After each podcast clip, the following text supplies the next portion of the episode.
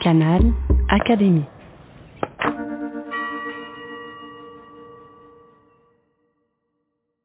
Je suis Samia Borgi, je suis directrice du musée et du centre d'études Colette à Saint-Sauveur-en-Puisay.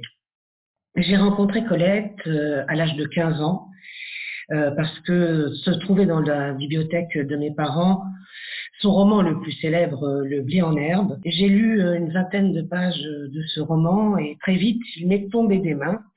Pour tout dire, j'ai ressenti un, ennui profond et j'en suis restée là avec Colette pendant des années en étant convaincue que ce n'était pas un bon écrivain, pas un, écrivain digne d'intérêt en tout cas. Et puis, euh, quand j'ai fini euh, mes études de, de lettres modernes, j'ai eu la chance d'être recruté, choisi pour créer, gérer, animer le centre d'études Colette, c'est-à-dire euh, les archives de Colette qui se trouvaient encore dans son dernier appartement du, Palais Royal. Donc là, il a fallu vraiment euh, la découvrir, faire connaissance avec elle. Je suis tombée littéralement amoureuse de Colette, de ses audaces, de son, parcours de vie incroyable.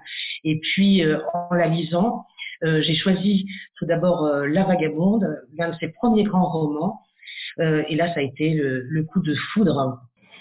Pour moi, Colette, ça a été une, révélation, une révolution même, parce que j'ai eu l'impression tout à coup, et je m'en souviens très nettement, même si ça remonte à plus d'une vingtaine d'années maintenant, mais de ce basculement. Euh, j'avais l'impression que euh, le monde qui m'environnait était euh, plus net, que chaque sensation était démultipliée, que je percevais mieux, je, les saveurs avaient plus de goût encore. Et tout ça, c'est vraiment fait pour moi à travers son écriture qui décrypte le monde avec une précision redoutable. Les visiteurs qui viennent à Saint-Sauveur euh, viennent véritablement en pèlerinage. Ils viennent aussi euh, confronter des émotions de, lecture, des impressions de, lecture avec la réalité, puisqu'elle a tout décrit, tout ce que on peut découvrir euh, dans son village natal, à commencer par cette maison qu'il a vu naître. Et en écoutant les uns les autres parler de Colette, on s'aperçoit très vite que chacun a sa Colette. Et c'est surtout le témoignage du rapport qu'elle a établi dans son œuvre avec ses lecteurs, avec qui elle a su créer une, une complicité, une connivence, une proximité qui tout à coup la rend familière à tous ceux qui la lisent. voilà pourquoi chacun a sa propre image de Colette et de toute façon elle était multiple. Donc euh, elle est sans doute, euh, une part d'elle se trouve euh, sans doute dans l'image que chacun a pu se faire d'elle.